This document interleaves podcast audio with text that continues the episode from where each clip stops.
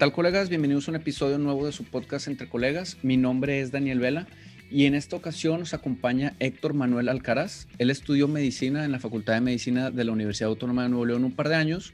Posteriormente emigró a Estados Unidos a hacer una licenciatura en análisis de datos y emprendimiento en Suffolk University. Además hizo una maestría en análisis de datos en Babson College, donde obtuvo eh, grado con mérito académico y actualmente se encuentra cursando una maestría en estadística y ciencias de datos en Estados Unidos. Él cuenta con experiencia en The Broad Institute del MIT y en Harvard. Actualmente es director general de Imagine Health y justo nos acompaña para explicarnos qué es lo que hace ahí y un poco de otros temas. Eh, muchas gracias, Héctor. Eh, bienvenido. ¿Cómo te encuentras el día de hoy? Muy bien, gracias por la invitación, Daniel. Gracias a ti, ya tenía, ya tenía tiempo este, queriendo saber el tema porque compartes contenido ahí este, de nivel superior para mí, pero justo por eso te invito, para que nos platiques eh, qué es esto que llevas haciendo eh, con toda la experiencia que obtuviste en Estados Unidos en Imagine Health, ¿cuál es el objetivo? Sí, mira, el, objetivo es este, secuenciar a los pacientes para obtener un diagnóstico molecular y esto lo que, lo que aspiramos a hacer es encontrar un tratamiento dirigido específico para la mutación del paciente. Es decir, eh, hace algunos años eh, médicos notaban que al secuenciar o, perdón, al tratar pacientes, se daban cuenta que a pesar de tener el mismo diagnóstico y dar el mismo fármaco, obtenían respuestas distintas. Entonces, con el advenimiento del, genoma humano, con el proyecto del genoma humano, lo que sucede es que obtenemos mayor precisión al hacer un diagnóstico molecular, obtener cuál es la lesión genética que está causando la enfermedad en el paciente y así poder diferenciar a estos pacientes que, a pesar de tener el mismo diagnóstico, la misma enfermedad y ser tratados con el mismo fármaco, obtienen resultados muy distintos. Algunos tienen el beneficio, obtienen el beneficio de este fármaco, sin embargo otros no obtienen nada en absoluto e inclusive pueden generar efectos tóxicos por el fármaco. Entonces lo que hacemos es obtener un tratamiento personalizado para los pacientes que nosotros no hacemos, lo que hacemos nosotros es entregar un reporte, un informe al médico tratante para que él en base a la evidencia científica más reciente, sepa qué enfoque darle al paciente. Es decir, ustedes toman una muestra del paciente, eh, supongo que de saliva generalmente es. Es una, lo que nosotros hacemos es obtener una biopsia después de la, de la cirugía. Entonces, al hacer el cirujano la cirugía, lo que usualmente hacía era tomar una biopsia para mandar a patología. Ahora lo que se hace es obtener una biopsia para patología y además otra para el diagnóstico molecular. El diagnóstico histopatológico sigue siendo muy importante. Lo que tenemos que hacer ahora es saber cuál es la lesión, la lesión genética a nivel molecular para saber qué fármaco va a ser el, el que mejor efecto tenga en este paciente. Entonces, nosotros tomamos una biopsia, sí podemos hacerlo a partir de, de biopsia líquida, que es eh, obtener el ADN libre de célula que está en el torrente sanguíneo y secuenciar y encontrar el tumor que está causando la enfermedad cuando la biopsia no está disponible o es difícil de, obtener. Eh, entonces creo que me tengo que ir un poquito para atrás. Héctor, ¿quién se puede beneficiar de este tipo de, de, procesos? sí, los, los, pacientes con, con cáncer eh, ya es, se, se hacen de, forma rutinaria. Este, en los Estados Unidos se hace de forma rutinaria en pacientes con, con cáncer de, de pulmón y, y, en pacientes con, con, enfermedades menos frecuentes, por ejemplo, sarcomas y, y, enfermedades metastásicas. No así en pacientes que, que existe un tratamiento de primera línea o bien que ya están en un punto en el que el manejo médico este, realmente es más eh, paliativo. Entonces, estamos en un punto medio de los pacientes que se pueden beneficiar de, este tratamiento, de este diagnóstico molecular. Es decir, un paciente solamente puede acudir a ti cuando ya tiene el diagnóstico establecido de cáncer. No puede ir alguien aleatoriamente a decir, oye, pues quiero que me hagas una secuenciación para ver, porque creo que también hay un tema este, de personas que mandan alguna muestra y le dicen, eres propenso a, y te hacen una lectura ahí, ¿no? Es, eso es una, un enfoque comercial que nosotros no, con el que nosotros no estamos de acuerdo y, no funcionamos de esa manera. Lo que sucede es que hay empresas que te dicen como como especie de, de tarot, porque al, al, está comprobado que, que, estos estudios para ver si de predicción que se les llama, lo que hacen es decirte si en algún futuro tú puedes desarrollar alguna enfermedad, no solo cáncer. Y, y esto es muy nocivo para, para, la salud mental de los pacientes que de otra forma están saludables. Y, y este, la probabilidad de estos, la especificidad y sensibilidad de estos estudios está alrededor del 47%. Es lo mismo que, lanzar una moneda al aire y crear un reporte, básicamente.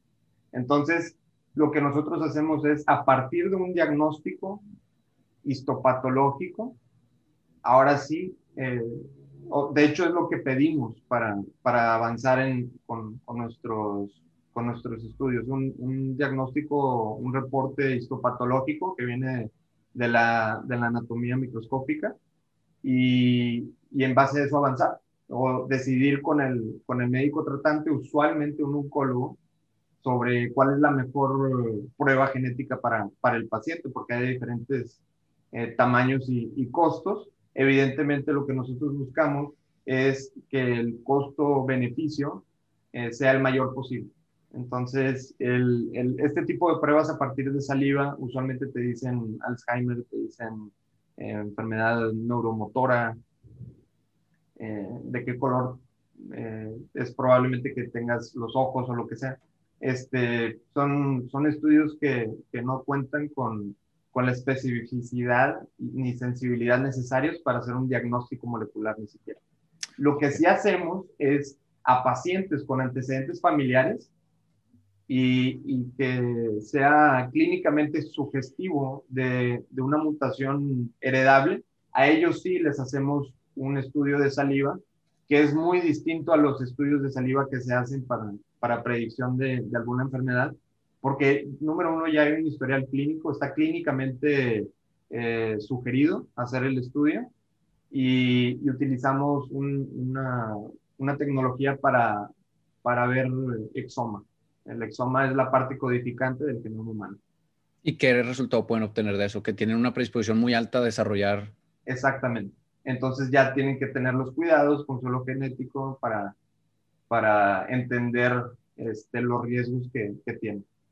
Ok, perdón mi ignorancia, pero entiendo que hacen la cirugía, sale la muestra, pero mencionaste que había diferentes tipos de pruebas que ustedes realizan, ¿es correcto? Así es. Este, para hay eh, enfermedades más frecuentes, inclusive dentro del cáncer. Las más frecuentes son las de colon, las de pulmón y las de mama. Eh, en hombres puede ser el próstata. Entonces, este, tenemos paneles pequeños que asimismo son más baratos que, que los paneles más completos.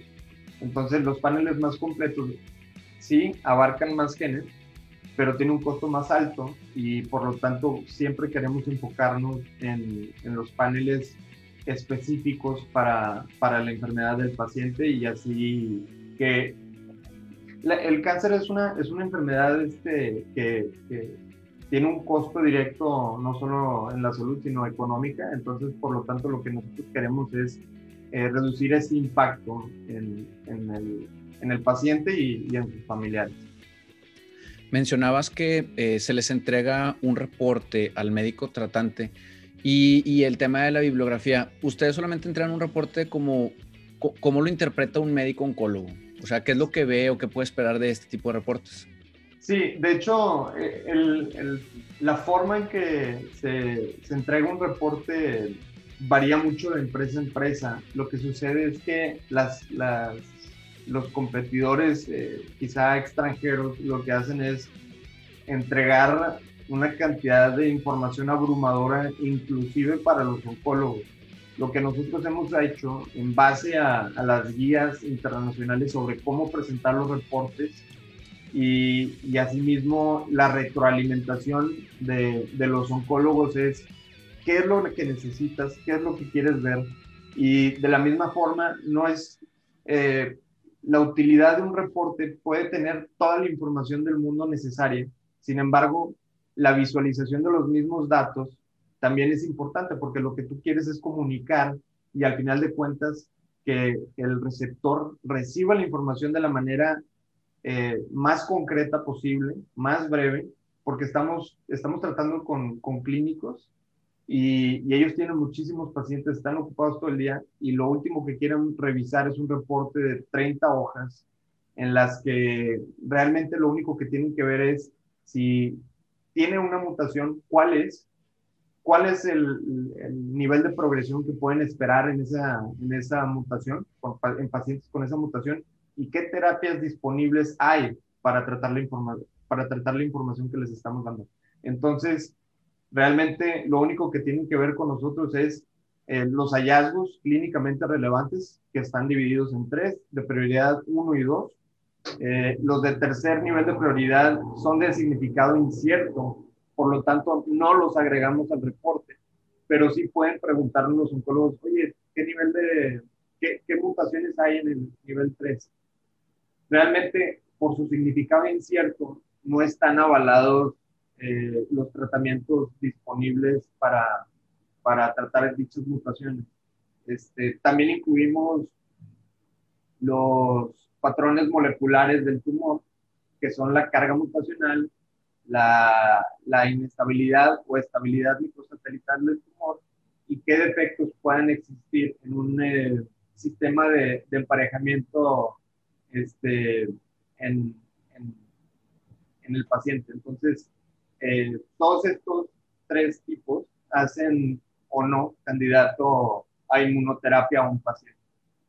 Este, pero, pero realmente el, nuestros reportes, los oncólogos en una, en una sola página tienen toda la información necesaria para saber cómo seguir y qué enfoque darle al, al tratamiento de, de ese paciente. Ok, o sea, prácticamente se podría decir que les dan el tratamiento más ideal, o sea, les dan las opciones de los tratamientos más ideales individualizados para el paciente. Sí, es, eh, se le llama medicina de precisión. Este, en, otros, en otras ocasiones les dicen eh, medicina personalizada. Si nos ponemos un poco técnicos, medicina personalizada incluye otro tipo de cosas. Eh, por eso me, abstengo de decir personalizada, pero el, término aquí es medicina de precisión o oncología de precisión, en la que los patrones moleculares guían la mejor manera de tratar al paciente en base al perfil genético. Ok. Ahorita que lo mencionas en cuanto al tema oncológico, se me ocurre, eh, digo, no sé, es un tema, pero por ejemplo, los pacientes que tienen diabetes, ¿se podrían beneficiar de esto para saber, no sé, de, pronto ves pacientes que la metformina, la glibenclamida, y luego ya hay algunos este, endocrinólogos que utilizan medicinas pues tan actuales, pero que pero el costo es muy alto y de pronto es inalcanzable para algún grupo poblacional. ¿Esto podría beneficiar a lo mejor a algún diabético para saber cómo que él iría mejor o de qué cuidarse o qué hacer, o está totalmente ajeno a esto? No, de hecho, eh, tiene mucho que ver. De hecho, la, la, hay muchos estudios sobre la, la, genética del latinoamericano que lo hace predispuesto a, a, generar diabetes. Y no solo diabetes, también pueden verse beneficiados pacientes con, con trastornos metabólicos eh, para saber cuál es la, la mutación que está generando eh, dicho trastorno. Sin embargo, nosotros eh, nos enfocamos únicamente en el, diagnóstico molecular para, para pacientes con, con cáncer, eh, por, que es la, la enfermedad genética más común. Ok. ¿Y cuánto tiempo tiene esto más o menos en México? Digo, yo honestamente no, no lo, había visto en películas, pero no había conocido fuera de ti alguien que se dedicara a medicina de precisión. Pero más o menos, ¿cuánto tiempo crees que lleva en México? En realidad, la, la, la tecnología no seas el diagnóstico molecular, pero la tecnología para, para secuenciar genéticamente existe desde finales de los 70. Es una tecnología, se le llama tecnología tradicional de secuenciación o de secuencia genética, llamada Sanger por, su desarrollador. Y esta tecnología Sanger lo que utilizaba es eh, una especie de, digamos, banderas o fluorescencias que colocan dentro de, no sé si recuerdes las, los pares de bases, juanina, adenina, eh, citosina, tiamina. Sí, ya tuvimos una entrevista con una genetista, o sea, sí conozco una genetista, pero, pero no, no cómo lo aplico, o sea, esta aplicación que tú le estás dando sí no la conocía. Claro, mira, lo, lo, que sucede es que los, los secuenciadores lo que hacen es eh, colocar una bandera, supongamos, de distinto color a cada una de estas bases. Esta la, estamos hablando de la, de la secuencia tradicional porque ya ahora es un poco distinto y, y naturalmente eh, más eficiente. Pero comienza con, con, este tipo de bandera, se le coloca un color a cada, a cada base y en base a eso, este, en, la, en el equipo de secuenciación tiene cuatro distintas cámaras con recepción de cada uno de estos colores. Entonces, el, en el proceso, nosotros vamos leyendo un cromatograma eh, con la secuencia.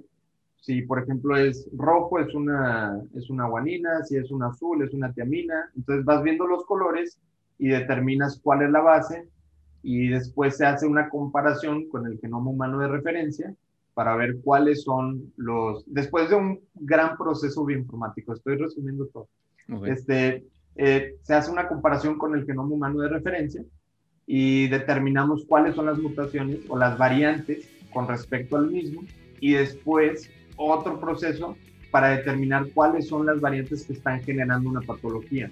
No todas las variantes son patológicas, tú y yo tenemos variantes, todos tenemos variantes, este es lo que nos da la, diversidad este, pero al final se logra eh, enfocar o hacer un filtrado a las variantes que más probablemente están generando la enfermedad en, el paciente. Este, y después va todo lo que abordamos anteriormente sobre las terapias dirigidas y, posibilidad de enfoque específico para, para el paciente. Ahora lo que, lo que se hace es, ya no hay tantos colores, pero este avance en, en, la tecnología ha logrado que el precio haya disminuido para que más gente tenga acceso, específicamente la las que tienen seguro de gastos médicos mayores, y, e incluso para los, que, para los que no lo tienen, ya se pueden eh, eh, tener, ya pueden tener acceso a, a los paneles pequeños que, que mencionaba y, y la tecnología pues dos años quizá nosotros tenemos en, México este, esta tecnología con este tipo de enfoque molecular para pacientes con cáncer. Tenemos dos años, sé que existen otros, sin embargo nosotros somos los, si acaso los únicos que tenemos el, todo el proceso eh, completo con nosotros, ya que los demás son subsidiarias o recomercializadoras.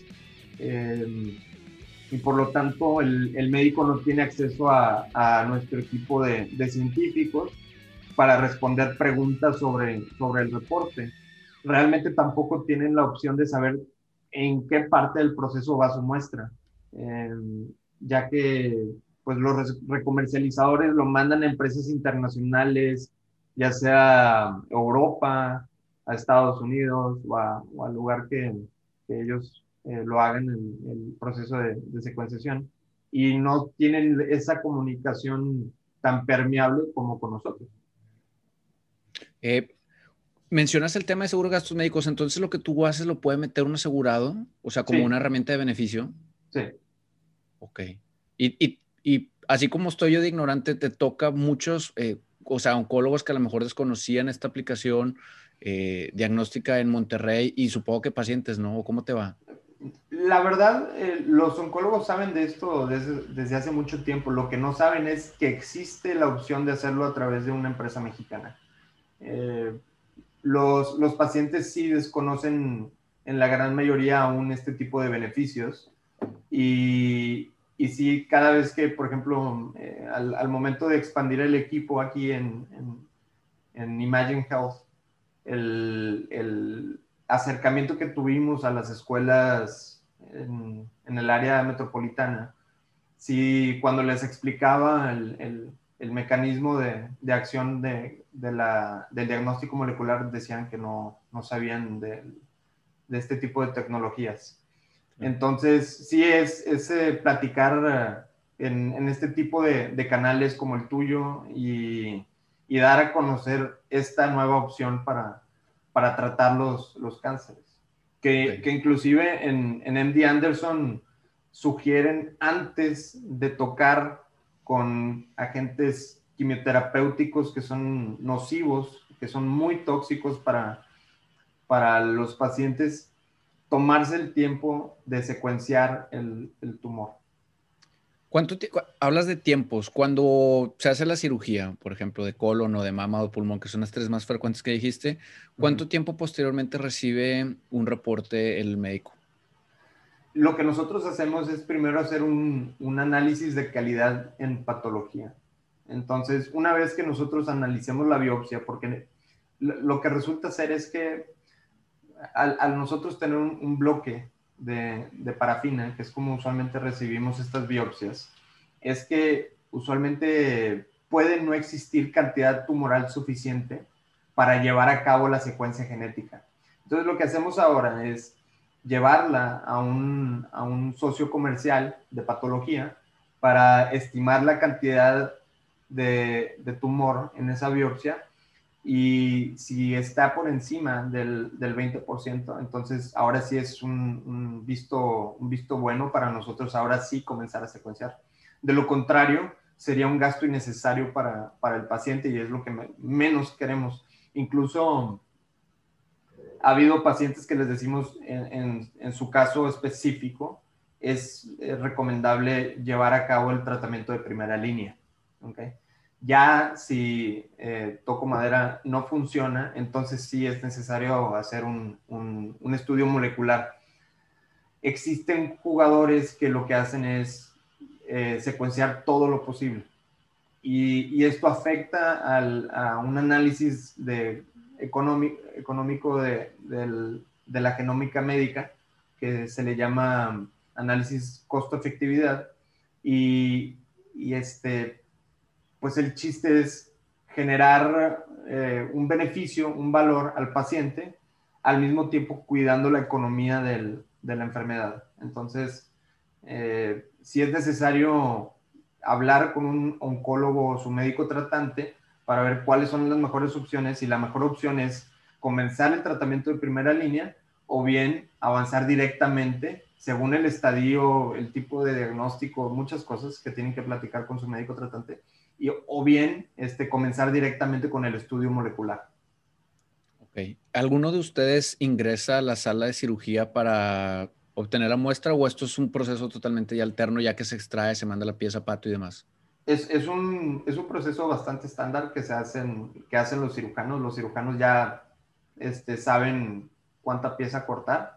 También depende de la disponibilidad de, del, por la localización del tumor. Este, hay muchas veces que lo, mejor es no arriesgar la salud del paciente y, este, tomar una biopsia de la sangre. Lo que sucede, porque una biopsia de la sangre, lo que sucede es que el tumor eh, desprende parte de su, de DNA libre de célula y se va al torrente sanguíneo. Es muy poca cantidad. Sin embargo, ya con la tecnología actual podemos barrer las, las células sanas y secuenciar eh, con, el, con material genético residual el, el tumor. Entonces podemos secuenciar y obtener información bastante específica y, sensible sobre el, sobre el tumor. Perfecto. Ok. Héctor, para cerrar este tema, ¿podrías darme como un breve resumen de qué es el diagnóstico, el diagnóstico molecular para pacientes con cáncer?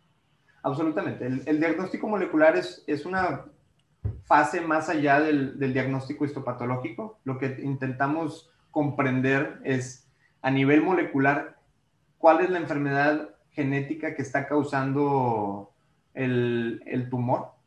y comprender cuál es, número uno, la clasificación molecular y la terapia dirigida más específica para el paciente.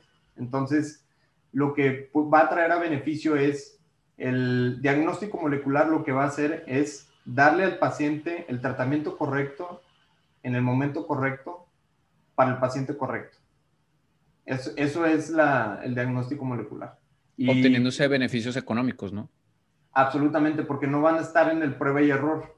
Lo que sucede en la medicina tradicional, que por tradicional no me refiero, eh, no lo digo de forma despectiva o, algo así, es que se hace una prueba y error. Se le da un tratamiento a un paciente para ver si funciona y si no, se le da el de segunda línea y si no funciona, se le da el de tercera y lo único que hace es postergar el, beneficio al paciente y incrementar los costos cada que se le hace un, tratamiento y perder tiempo. Entonces, uno de los beneficios del diagnóstico molecular es, de alguna forma, balancear entre el tratamiento tradicional y la medicina de precisión para saber qué pacientes ya sabemos que se van a beneficiar del tratamiento de primera línea pero también cuáles son los que de antemano sabemos que quizá no se van a beneficiar y comenzar con el, con el diagnóstico molecular. Perfecto. Me quedó una última duda. Una vez que se, se obtiene eh, la biopsia, ¿cuánto tiempo pasa para que se le entregue un reporte final al doctor, este, al médico oncólogo, por ejemplo? En un mes ya tienen de vuelta el, el reporte. Ok, perfecto. ¿Hay algo más respecto a ese tema de diagnóstico molecular que quisieras mencionar antes de cambiar de tema? Pues que, esto es una, tecnología nueva que ya está disponible, que los seguros están aprobando y que si el manejo de las guías de la red internacional de los Estados Unidos dictan que el mejor paso a seguir es por el diagnóstico molecular, que sepan los pacientes que es algo que está disponible en México y que pueden hacerlo a través de nosotros. Perfecto.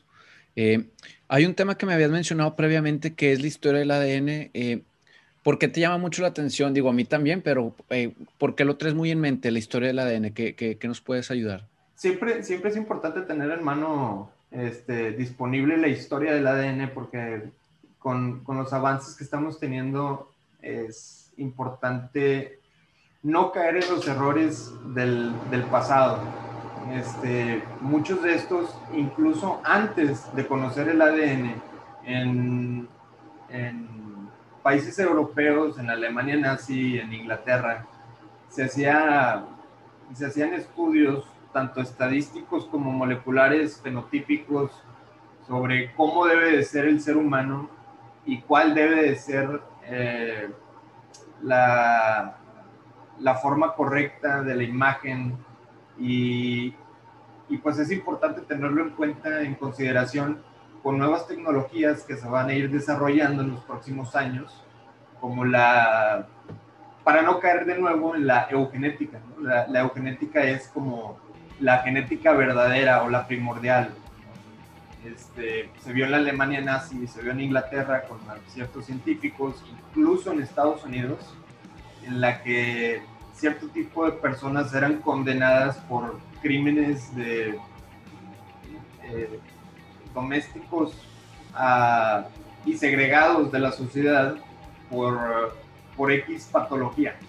Entonces, es importante siempre tener en cuenta la, la historia de, del ADN, que esto, cuando no conocíamos la molécula del DNA y lo que hacía, que era albergar, albergar la información para la vida este, ya se conocía o se, se, sospechaba de su existencia y ya estábamos con estos temas de, de, de un ser humano superior. Ahora con el advenimiento de la terapia genética, estamos en un momento en el que está beneficiando a pacientes en cuanto a salud y, terapias, por ejemplo, en, en fibrosis quística, en, pacientes con, ceguera congénita.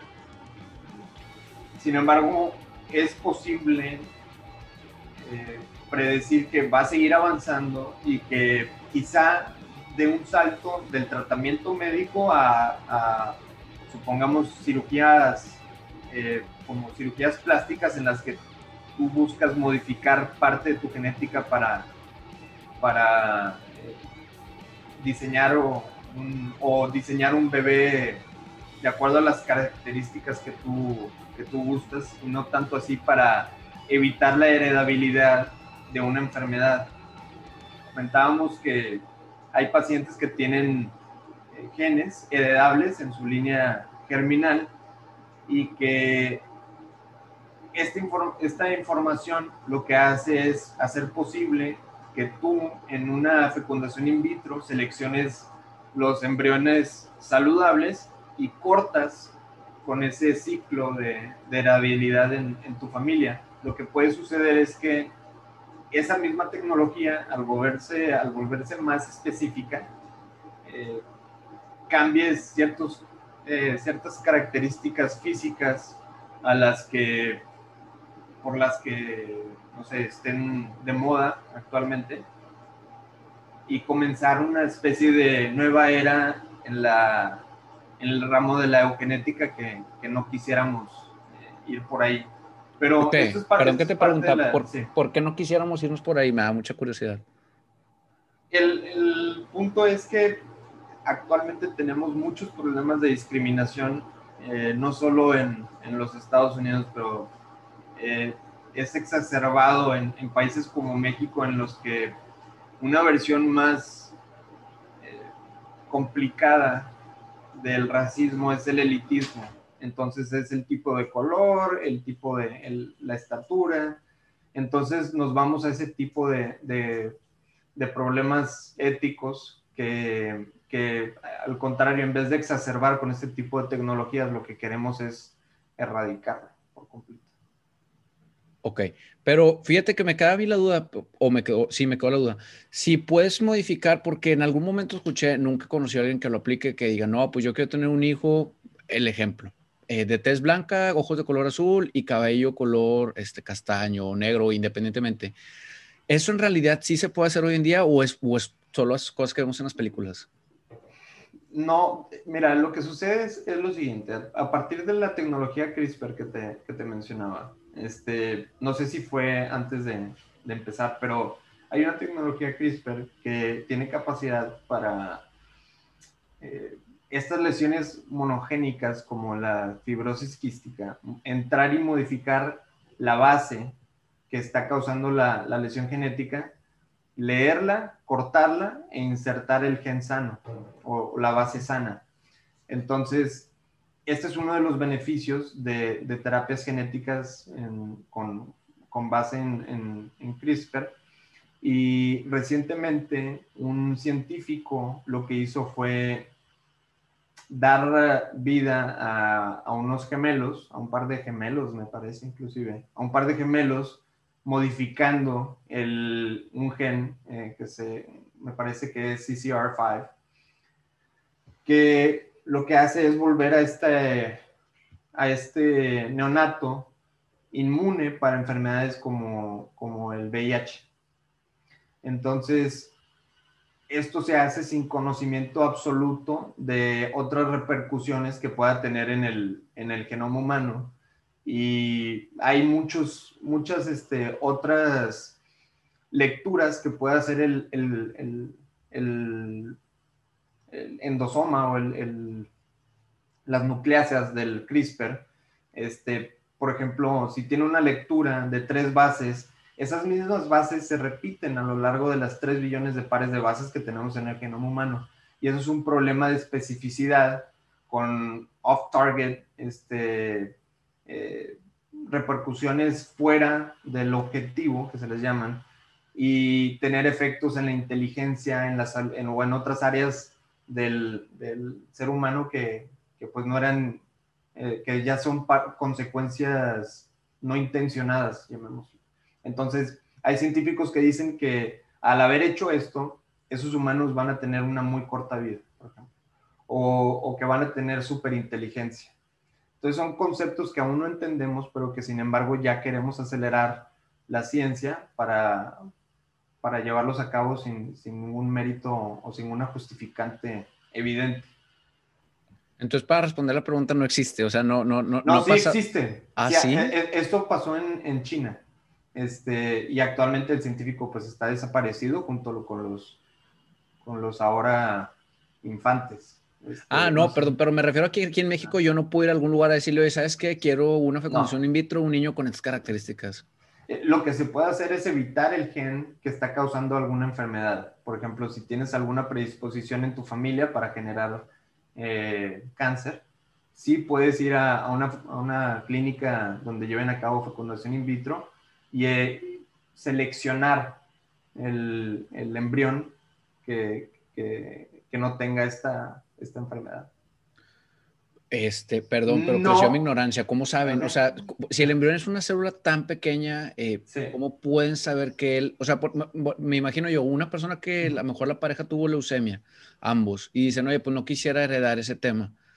¿Cómo puede alguien seleccionar de un embrión, un, o sea, de, bueno, que son varios, al final cuando se selecciona el más sano, pero de dónde toman una muestra para saber si tiene la predisposición o no? De, el mismo, el, de hecho, por, por ser un embrión, tú puedes sacar una célula, del, tomar una célula del embrión y el embrión se puede desarrollar eh, de igual manera. Eh, son, son células que están en una etapa de su vida eh, pluripotente, digamos así. O sea, en blastocisto, por así decir. Haz de cuenta, este, son omnipotentes, pluripotentes, multipotentes y así se van hasta generar una especificidad eh, células hepáticas, células cardíacas, pero lo que hacen es simplemente, yo no trabajo en una, eh, en una fecundación in vitro, no es lo que hacemos aquí, pero puedo suponer que hacen estudios de PCR, ¿no? de polimerasa, y para detectar el gen que están buscando. Entonces es algo, debe ser bastante sencillo este, comparar y, buscar el, el, gen y de los que salgan positivos, pues eh, se excluyen. Pero entonces es un proceso muy rápido, porque al final de cuentas no puedes dejar pasar días por el proceso de replicación celular, ¿no? Una vez que se eh, tienen los... Debe, ser muy rápido. Desconozco realmente cuáles sean los procesos que lleven a cabo estas clínicas. Eh, son viables, o sea, es algo que ya existe. Sí, claro, absolutamente. Órale, no, pues eso No es barato. No, claro, ya la fecundación in vitro es carísima, es, poco accesible para la población general, lo sé, pero pues de pronto, o sea, en este ejemplo, a lo mejor si estudia, pues la pareja quiere, quiere eh, procrear y a lo mejor quiere no heredar este tipo de situaciones para, para sus hijos y, va a ser una inversión larga, pero también si comparas, o sea, el costo de un tratamiento eh, de leucemia, pues a lo mejor ya se equipara, ¿no? La inversión que vas a hacer por una selección, que es un tema también político, moral y religioso, eh, este tema de la fecundación. Sí. Lo, lo, que sucede es que este tipo de, como dices tú, este tipo de, de tecnologías no está disponible para toda la sociedad y, y lo que hace es que cierto segmento eh, socioeconómico se vea beneficiado por avances en la, en la tecnología de la salud y vamos a lo mismo con lo del cáncer. Nuestro propósito en Imagine Health es democratizar esta tecnología para todos los mexicanos y que no solamente un grupo exclusivo o escaso que existe en el país se vea beneficiado de, estas terapias emergentes. Entonces, este, ese es el, propósito por el cual nosotros tenemos paneles pequeños para el diagnóstico molecular y, que sea realmente eh, que el seguro no, no, la piense dos veces para llevarlo a cabo, para reembolsarlo. Y si el paciente no tiene seguro, pues que sea algo eh, razonable para, para que hagan ese, ese gasto de bolsillo. Sí, claro, digo, y ahorita que lo, que lo mencionas, este, hay un libro que se llama Which Country Has the Best Healthcare? O sea, ¿qué, qué país tiene el mejor sistema de salud?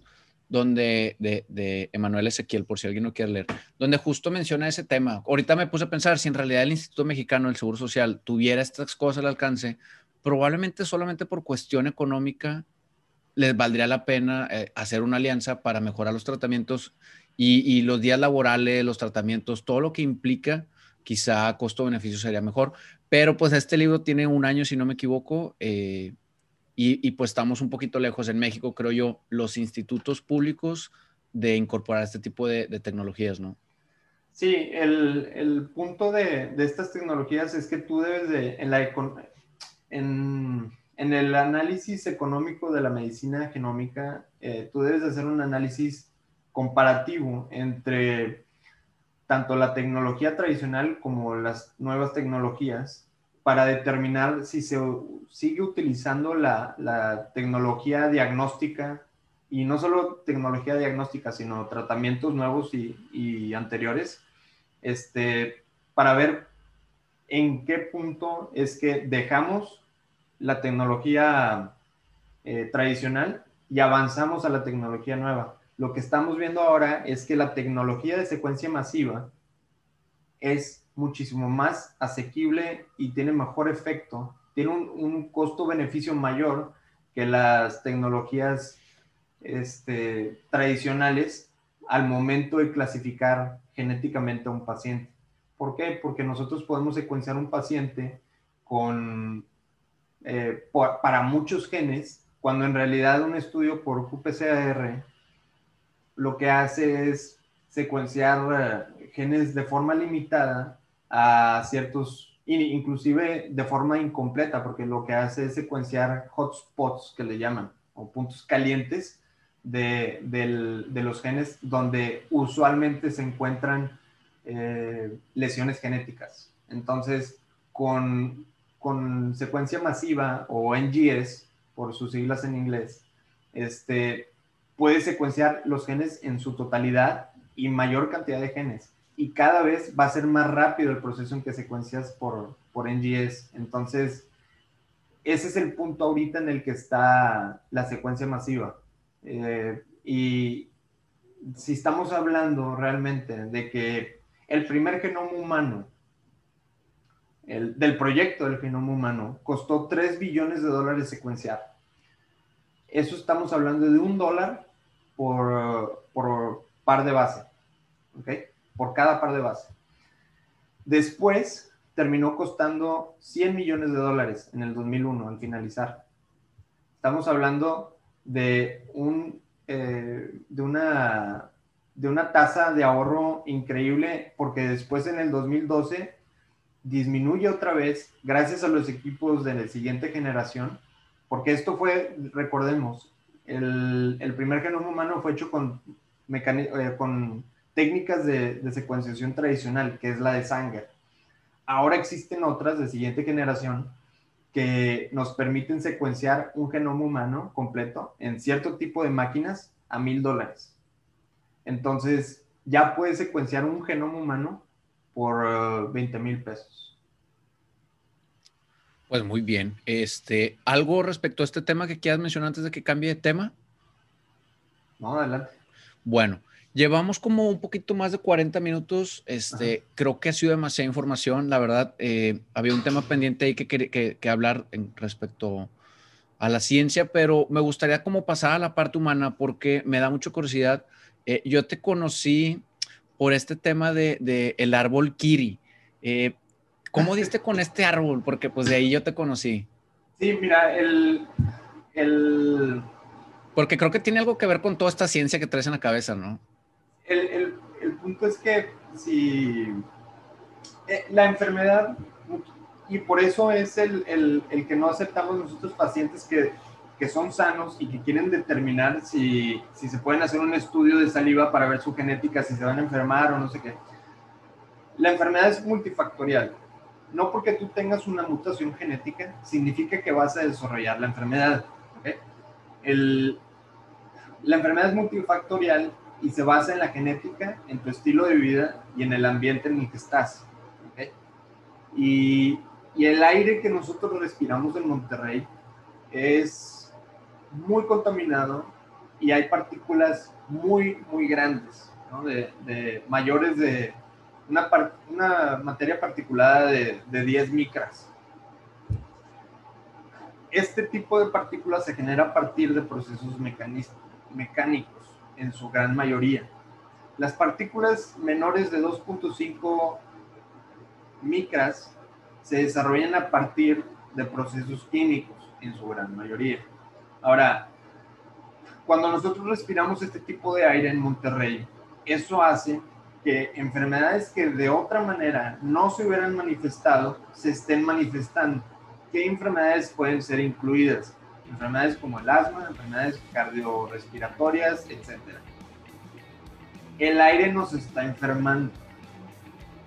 Porque es importante plantar árboles, pero si hacemos un estudio, si hacemos un análisis, no hay suficiente terreno en Monterrey para sembrar la cantidad de árboles necesaria que contrarreste la emisión de estos contaminantes de la industria en Monterrey. No existe, no, aunque hagamos un segundo piso y eh, para únicamente plantar árboles no es posible. Lo que tenemos que hacer es disminuir la emisión de estos contaminantes y plantar árboles para tener un mayor efecto en el aire, un efecto bueno. El kiri es un árbol que mi papá me presenta y yo comienzo a estudiar y es uno de los que mayor capacidad tienen para purificar el aire. ¿Por qué es esto? Estamos en una carrera en contrarreloj en la que el cambio climático, usualmente esto se ve en algunos procesos biológicos que la naturaleza puede ser tanto buena con nosotros como mala. Podemos llegar a un, a un daño irreversible, como se puede ver en ciertos casos en la enfermedad, este, en las que por más que nosotros intentemos corregir el problema, como su nombre lo dice, el daño ya fue irreversible. Entonces, antes de llegar a ese, punto, tenemos que sembrar árboles en una cantidad exagerada. Gusta, lo, lo, que nos dicen es que el árbol kiri no es un árbol nativo pero hay muchos árboles en el río Santa Catarina que no son nativos y que sin embargo nos están trayendo de nuevo flora y fauna este, en, el, en el río, en el lecho, que tenían desaparecidas 20 años, porque había canchas, había pistas de, carros o lo que sea, este, y ahora hay un bosque, y el bosque está hecho por árboles que son nativos de Asia. Entonces, este, el, el punto de, de, sembrar árboles que únicamente sean nativos en un contexto en el que estamos nosotros, que es de emergencia y de urgencia, realmente lo que necesitamos son árboles con alta tasa de crecimiento y alta, alta captación de, de CO2. El, el árbol actual no solamente eh, no absorbe el, mismo CO2, pero por la misma contaminación del aire no le permite florecer o crecer de la forma que, hubiera, que lo hubiera hecho bajo condiciones ideales. Es decir, no solamente los árboles actuales no son suficientes, sino que, los, sino que no están eh, desarrollándose lo suficiente porque el aire está enfermo y pues obviamente es como si tú consumieras productos de baja calidad, pues tu salud no va a ser la, misma a que consumieras eh, los, los, opuestos. Entonces, el árbol kiri tiene una tasa de crecimiento alta. En 15 años, en 15 años ya está en su edad adulta y crece 5 metros por año y sus hojas son de aproximadamente un metro de, de radio o de, de, diámetro. Entonces, este, sí, tienen aproximadamente, son, son hojas que si las comparas con un auto, miden la superficie de, del cofre. Entonces, esta misma capacidad de, de, generar estas grandes hojas, por lo tanto, tiene una mayor tasa de metabolismo de respiración y pues eso nos ayuda tanto a ellos como a nosotros. Entonces, no es eh, un árbol que genere plaga. Este, he visto kiwis desde antes de que los empecemos a, promover nosotros y si fuera plaga, ya estaría Monterrey lleno de esa plaga. Esa plaga que, por cierto, nos va a purificar el aire. Entonces, eh, sí, tiene una, tiene una capacidad inmensa de purificar el aire en cuanto a metros cúbicos este, por año. Perfecto. Este, y la última pregunta. Eh, este momento en el que te sales de, Que por cierto, hay, hay una serie en Netflix muy buena de este punto de inflexión en el que se encuentra la Tierra. No tengo a la mano el, nombre, pero van explicando cómo hace 20, 30 años, a partir de ahí, pues el tema de flora y fauna a nivel global está crítico y el tema de los glaciares y demás. Este, y salen estudios del Amazonas de cómo, cómo hay gente dedicada desde hace 50 años a eso. Este, series muy buenas que preocupan, se las puse a mis niñas, tengo dos niñas de menos de 5 años y se quedan así de papá, ¿qué está pasando? Porque pues inevitablemente si, si nosotros no hacemos algo, que estamos a nada, según yo, de ya ser irreversible, pero bueno, como dato. Eh, y, y, me queda la duda para pasar a la última pregunta. ¿En qué momento decides salir de medicina e migrar a Estados Unidos? No sé si ha sido por cuestión personal, pero ¿en qué momento cambias el chip de la medicina por la estadística y bases de datos? Sí, lo que sucede es que, digo, fue, fue algo eh, escalonado. No fue una decisión en la que me levanté un día y se me prendió el, el, foco y dije, vámonos. Lo que sucede es que cada año en México se, se gradúan aproximadamente 85 mil estudiantes de medicina. La situación actual de salud en México es como si no se estuvieran egresando esa cantidad de estudiantes por lo que mi, mi lógica me llevó a pensar quizá el problema es otro o el, el reto es otro, que es el manejo administrativo de la salud es el incorrecto. En mi, en mi pensamiento dije, ¿cuál es el beneficio de que un estudiante más se gradúe el año? En este caso, yo, en el contexto general mexicano y realmente el bien marginal económico es nulo. Entonces, lo que, lo que supuse fue que si cambio a estadística y análisis de datos, siempre guardando la, la, pasión que tengo por la salud, el, el beneficio debe ser mayor.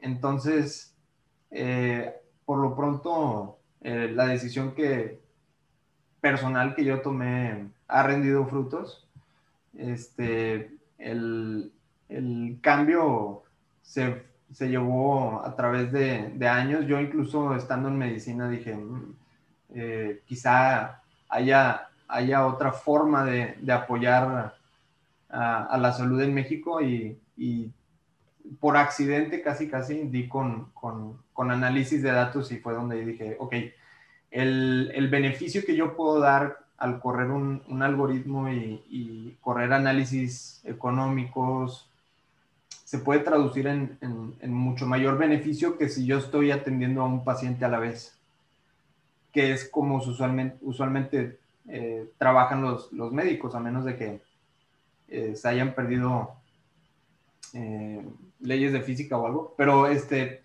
sí, el, el, el punto es ese y el punto además es que, vemos, por ejemplo, últimamente el periódico ha estado informando mucho sobre el nivel de corrupción que, existe en, las escuelas como la UNI.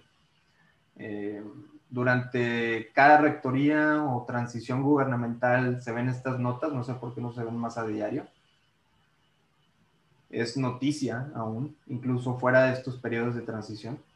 Pero 770 millones de dólares de desfalco anual, eh, 2.700, 2.500 millones de pesos de desfalco durante la rectoría de, del 2009 al 2015. Este, la del 2016 al 21, pues obviamente está igual o peor. En el universitario también se ven estas cosas y, y son factores ahí administrativos que, que es por la razón en la que yo decido, ¿sabes qué?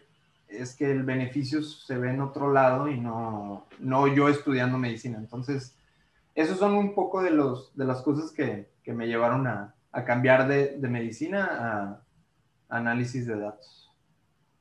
Pues te felicito, digo, la verdad es que, que, no sé si, si también hayas gozado de ser residente americano o cómo se dio para, para pasar tantos años, este, pues preparándote, pero eh, las pocas personas que he conocido que se dedican a la tecnología social, a la salud, como bien dices tú, este, los beneficios son, son increíbles y pues te felicito por, por esta labor y por también la labor de, del Árbol Kiri que, que, por su momento te conocí, y por mi hermana este, Pilar, que estuvieron en la, en la carrera, si no me equivoco. Este, algo más, Héctor, con lo que quieras finalizar el episodio. Creo que, creo que da para más episodios, pero pues para, para mantenernos en el tiempo este, de un episodio promedio eh, y no extendernos tanto, creo que podríamos grabar sin problema otro posteriormente. Pero algo con, con, lo que quisiera salir, Héctor, antes de terminar el episodio. Si gustan conocer un poco más sobre Imagine Health, eh, pueden meterse a, a imaginehealth.com. Este, ahí tenemos eh, los beneficios de cada uno de los paneles, un poco explicamos sobre los mecanismos que, que brindan este tipo de diagnósticos moleculares en, el tratamiento de la enfermedad, eh, sin los efectos adversos. Y pues si tienen alguna duda, siempre está disponible el chat en, en, la página de internet. Y pues que siembren un árbol, eh, sus hijos se los van a agradecer. Si quieren sombrita en estacionamientos, pídanle al, al, al supermercado al que van que, que siembren árboles y, y, obviamente hay que exigir siempre a, a la clase política que si bien se ha perdido la confianza o quizá nunca la hubo, eh, hay que exigirles sobre todo al, gobernador entrante sobre este tipo de cambios que queremos ver. Es una, el gobernador entrante es un, es un gobernador joven y, y, ojalá que traiga estas ideas que tenemos nosotros, que, se una a su equipo gente no necesariamente joven, sino que tengan ideas y que tengan siempre la evidencia más reciente disponible en su, en su portafolio para, para, corregir este tipo de, de, problemas. Ya se está viendo el, el, cambio, la mejoría de administración aquí en San Pedro. Ojalá que, que estos gobiernos independientes o llamemos de movimientos este, no políticos, este, pues sigan mejorando el lugar en, en, en donde cohabitamos. Perfecto. Pues muchas gracias, Héctor. Creo que, que, quedará pendiente varios temas. Este, te felicito de nuevo por, por, lo que llevas haciendo y pues te deseo bastante éxito. Prácticamente pues vas empezando, digo, dos años, este, creo que eres menor de 30 años, entonces pues te queda mucho eh, por recorrer. Y, gracias a todos los compañeros que han llegado hasta este punto del episodio. Les agradecería que compartieran el episodio en sus plataformas para poder crecer el proyecto. Eh, nos vemos la próxima semana. Hemos llegado hasta aquí a seguir viviendo nuestra misión.